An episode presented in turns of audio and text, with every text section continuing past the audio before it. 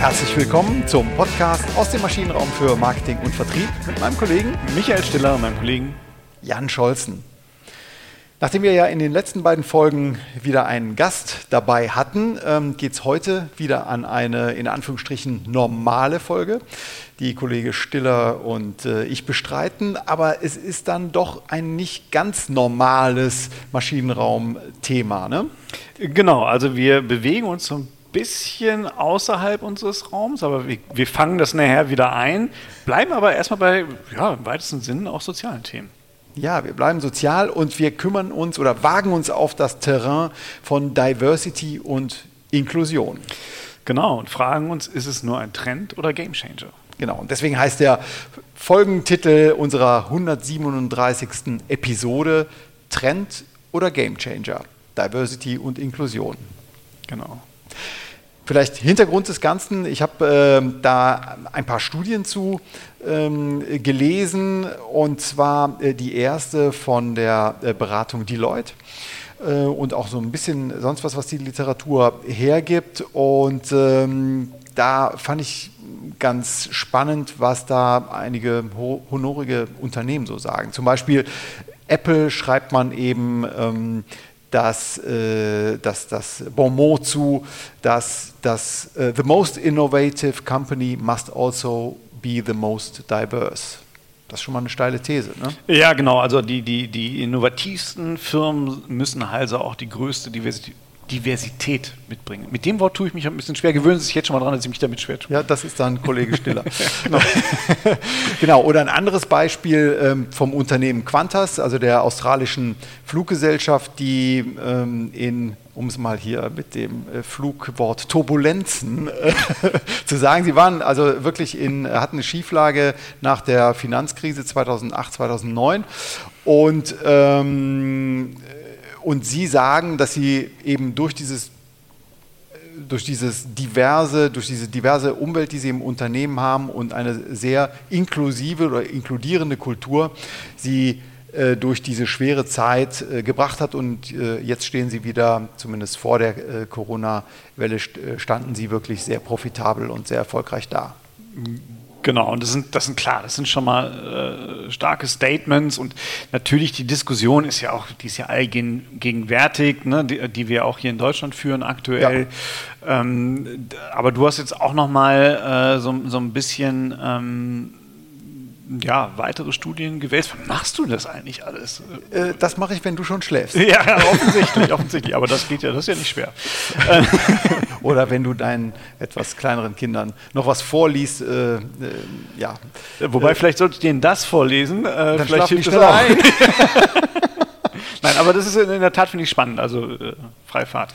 Okay, also ich habe mir ein paar Datenpunkte noch das äh, aus einer Statista-Zusammenstellung angeschaut, ähm, äh, was ich so ein bisschen mit Augenzwinkern habe lesen müssen, dass der Frauenanteil in Vorständen deutscher Unternehmen, also vieler nicht nur der DAX-Unternehmen, sondern äh, aller mittel, mittelgroßen deutschen Unternehmen in den letzten 15 Jahren, also von 2005 bis 2020, von nahezu null sehr stark angestiegen ist auf 14 Prozent. Juhu. Ja, genau, eine Wahnsinnsleistung für 15 Jahre. Wir haben fast einen Prozentpunkt geschafft in der Debatte, aber die führen wir auch erst seit einem Jahr, glaube ich. Ne? Also, also, bitter. Ne? Ja. Ähm, äh, also auf der anderen Seite bin ich immer, man kann sich jetzt darüber mokieren, dass nur 14 Prozent ähm, Frauen in deutschen Vorständen sind, aber trotzdem der Trend ist gut. Aber die Frage ist, ähm, was ist denn ein, ein, ein gesundes Maß? Ne? 14 Prozent, da sind wir uns, glaube ich, einig, ähm, ist noch definitiv zu wenig.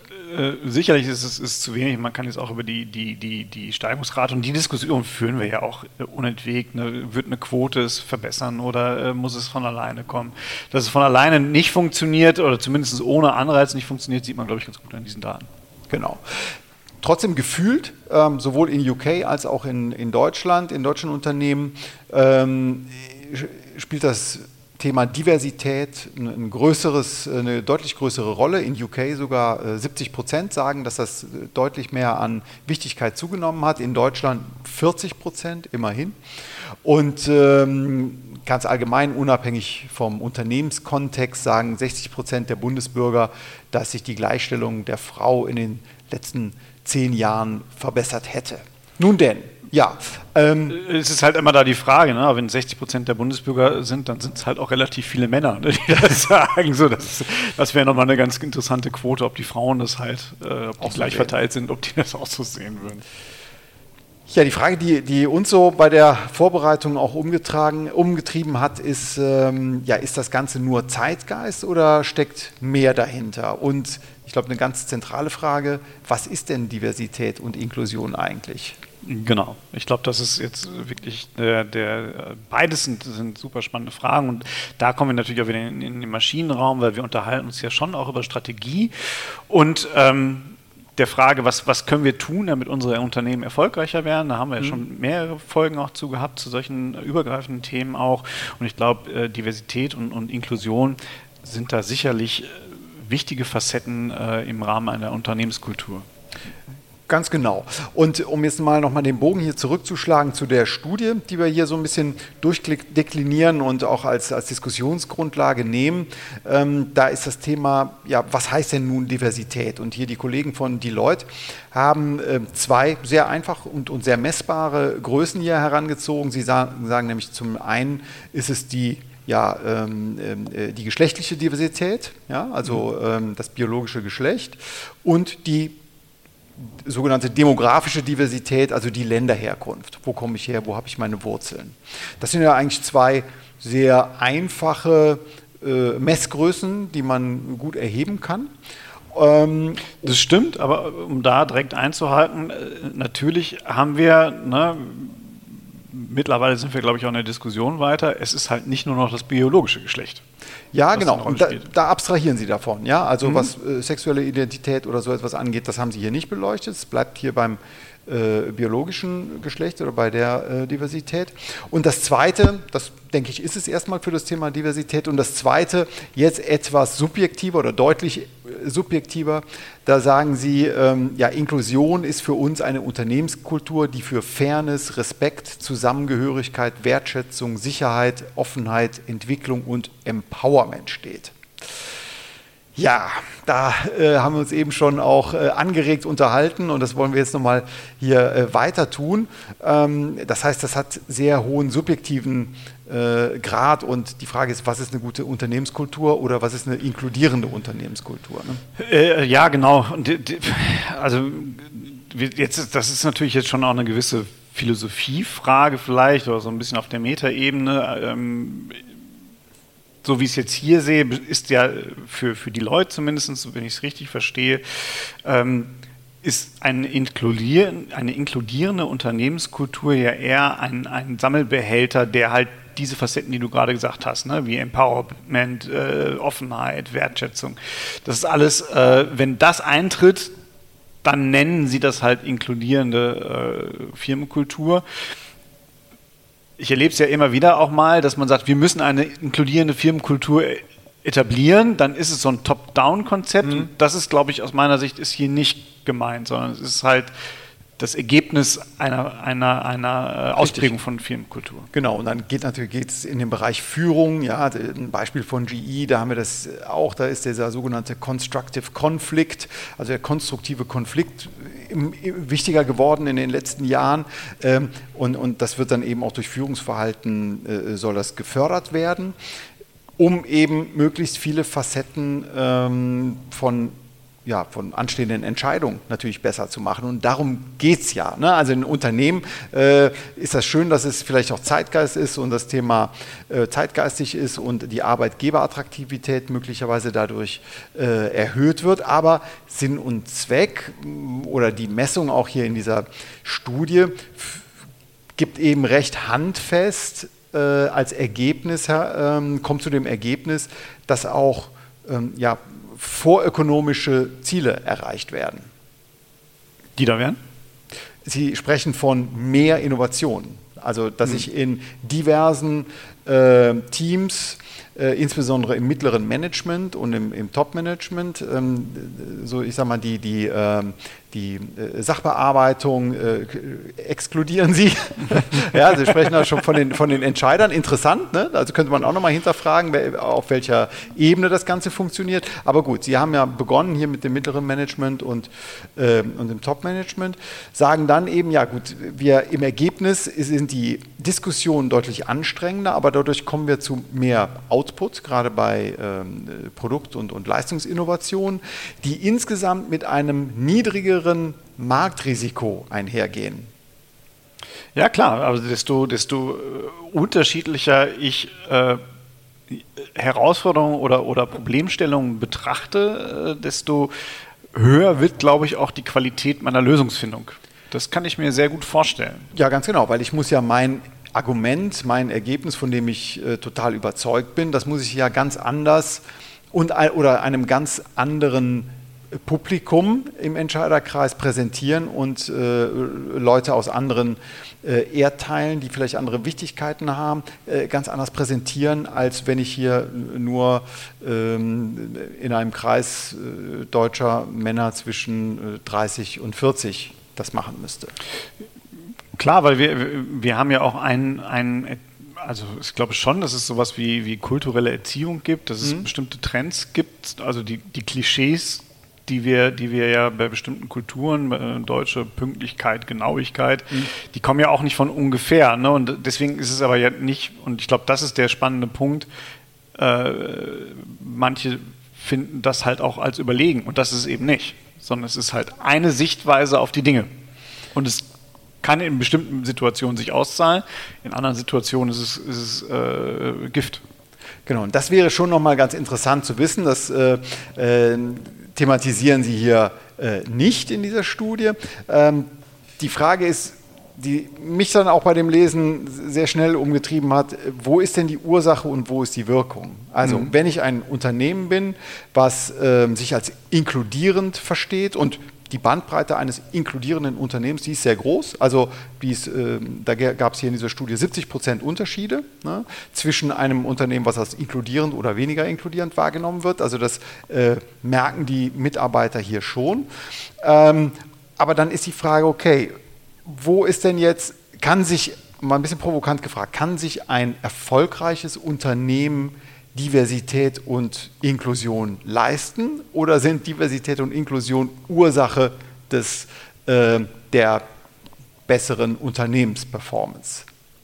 Ja, oder äh, nochmal eine dritte Variante sind Unternehmen, die sich modernen Methoden widmen, die vielleicht Kundenzentrierung ja. schon leben können, haben die auch eine größere Offenheit für die Elemente einer inkludierenden Firmenkultur mhm. und sind dadurch auch deutlich aufnahmefähiger für, für äh, Mitarbeiter, für Manager äh, unterschiedlicher Geschlechter, unterschiedlicher äh, Herkunft. Mhm. Und äh, also geht es einfach mit einher. Ne? Also das ist schon eine Frage, die sich da stellt. Genau. Oder ist es einfach eine notwendige Voraussetzung dafür, dass ich eben ähm, kreativer arbeiten kann und mit besseren Outcomes, bessere Outcomes produziere? Ja? Und diese Kundenzentrierung, die wir ja äh, postulieren, dann auch äh, besser leben kann. Ja, ja also insgesamt muss man schon sagen, hier ist noch einiges an, an Forschungsbedarf äh, gegeben. Nämlich die Frage, die sich auch dann stellt, Stichwort, äh, auf welcher Hierarchieebene ist das Ganze relevant? Also hier wurden, wie gesagt, das Management wurde hier befragt und man hat gute Ergebnisse dafür, für Diversität und Inklusion hinbekommen. Das Konstrukt selber kann man natürlich auch hinterfragen. Also Inklusion, zum Beispiel aus dem Bildungsbereich, da wird ja auch äh, eine Art von Behinderung äh, zählt da mit rein, inklusiver Unterricht. Ähm, das wird hier zum Beispiel komplett ausgeklammert. Also Sie sagen nur, eine, eine ordentliche Unternehmenskultur, das ist für uns Inklusion. Plus der Tatsache, ähm, und das habe ich in, in, unserer Projektarbeit, äh, ähm, die, die, jetzt, also ich bin jetzt ja seit über 20 Jahren, habe ich letztens festgestellt, Unternehmensberater. Und bei, bei allen Unternehmen, die ich gesehen habe, wenn ich auf der Top-Management-Ebene mhm. nicht Inklusion in, in dem Sinne, wie wir es hier haben und Diversität vorlebe, dann wird sich das auch auf der mittleren Management-Ebene nicht durchsetzen. Weil was habe ich davon, eine, eine, super differenzierte Betrachtungsweise auf dem mittleren Management zu erzeugen? Und dann gehe ich halt zu meinem Top-Management, um mir das Go zu, abzuholen und die sagen, nee, wir machen das so und so und so, wie wir es immer gemacht haben. Mhm, genau. Also dieser ähm, dieses, dieses schöne Spot, also doch lieber Fähnchen. Ja, ja also genau. Der, von, der, von der Sparkasse. genau, und ja. weiter geht's mit Küchlein. Genau. Gut, ich denke, dann ähm, kommen wir gleich zum, zum Fazit. Vielleicht an dieser Stelle noch der Literaturtipp.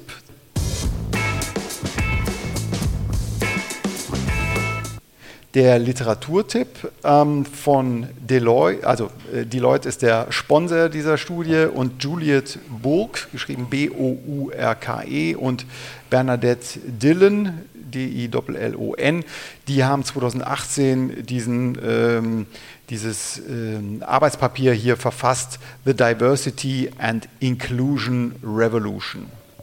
Ja, also auf jeden Fall ähm, ein guter Ansatzpunkt, um äh, die Materie weiter äh, zu vertiefen für sich selbst. Kommen wir zur Zusammenfassung. Also was, was würdest du sagen, schlägt hier, was, was haut rein? Was für mich logisch ist, ist, dass Diversität und unterschiedliche denkende Menschen äh, auf, auf Basis ihrer, ihrer demografischen Herkunft dass das halt dazu führt, dass ich mir Probleme differenzierter betrachte und damit auch zu einer besser durchdachten Lösung komme. Genau. Das und macht für mich einfach Sinn. Das Sinn, ne? also es ist, äh, hört sich valide an, ja? höhere, mehr Innovation, geringeres Risiko, ja, Arbeitgeberattraktivität klammern wir hier mal aus, aber das ähm, ist, ist absolut nachvollziehbar und, und stimmt. Äh, das, das zweite Thema, der zweite Punkt, den du gesagt hast, ja, Inklusion, wie auch immer man das jetzt hier misst, aber das ist einfach eine gute Unternehmensphilosophie, ne? so wie die, die Leute Kultur, genau. Eine Kultur, ja. ja. nicht Philosophie, Kultur, genau. Um eben den Boden für Offenheit, konstruktiven Konflikt und einfach am Ende des Tages bessere Entscheidungen zu fällen. Ja, ich, ich muss ja auch, um Diversität äh, zu, zur Wirkung äh, entfalten zu lassen, mhm brauche ich ja eine offene Diskussionskultur und kann nicht sagen, ja, kann sein, dass du eine andere Sicht auf die Dinge hast, aber meine Sicht zählt. Dann verschwende ich ja das Potenzial, was ich mir ins Unternehmen durch die Diversität geholt habe, verschwende ich dann ja wieder. Richtig, genau. Und der, äh, der dritte Punkt, äh, was hier unbeleuchtet bleibt, ähm, in welchem Kontext wirkt denn Inklusion und Diversität? Also habe ich äh, ein produzierendes Unternehmen, habe ich eine Agentur, also professionelle Dienstleistungen, habe ich Serviceanbieter, habe ich mm, Industrien, hochkomplexe Industrien. Ähm, wie ist meine Organisationsform, vielleicht auch innerhalb des äh, Unternehmens? Also habe ich eher eine mechanistische Organisationsform und ähm, mal plump gesagt eine, eine Fließbandarbeit oder habe ich dynamische, kreative Organisationen? Also der, das Wenn dann, ne? also diese, diese Kontingenzen, die bleiben jetzt hier in dieser Untersuchung zumindest äh, außen vor. Wobei da würde ich mich schon aus dem Fenster legen und, und sagen, so in, in Anlehnung an, an die äh, Stacy-Matrix, äh, je klarer die Ziele sind, die ich äh, erreichen will und je klarer der Lösungsweg dahin ist, desto weniger kann sich Diversität und, und äh, entfalten. Unabhängig davon, ob ich wirklich auch in einer inkludierten oder inkludierenden ah, okay. Firmenkultur leben möchte. Also du würdest jetzt mal hier als steile These behaupten, desto weniger notwendig ist sie. Genau. Hm? Okay, also in einem so andersrum standardisierten Unter und dort, wo ich mehr ähm, ja, äh, Freiheitsgrade habe und auch äh, Trajektori Trajektorien habe, wo ich mein Unternehmen hinführen will oder auch die Leistung äh, positionieren will, desto notwendiger würde Diversität und Inklusion werden. Ja. Genau. Im Nachgang muss ich auch Trajektorien nochmal googeln. Aber Trajektorien, ja, so, so Zielkorridore. ne? Zielkorridore. Das ist ein schönes Wort. Trajektorie. Ja, super schön. Ja. Gut, eine wichtige Frage, die haben wir hier nicht beleuchtet und die ähm, ist so ein bisschen auch das Salz in der Suppe. Also wir haben schon mal die äh, Suppe, aber wir, das Salz das fehlt Salz uns fehlt. noch. äh, und, und ob es das gibt, das diskutieren wir dann nächste Woche. Ganz genau. Da geht es nämlich um das Thema Unternehmenserfolg, messbaren finanziellen Unternehmenserfolg, der in irgendeiner Form mit Diversität und Inklusion in Zusammenhang steht zusammenstehen, im Zusammenhang stehen kann, Fragezeichen könnte. könnte. Wir wissen es noch nicht. In der nächsten Woche sind wir schlauer. Bis dann. Dahin. Tschüss. Tschüss.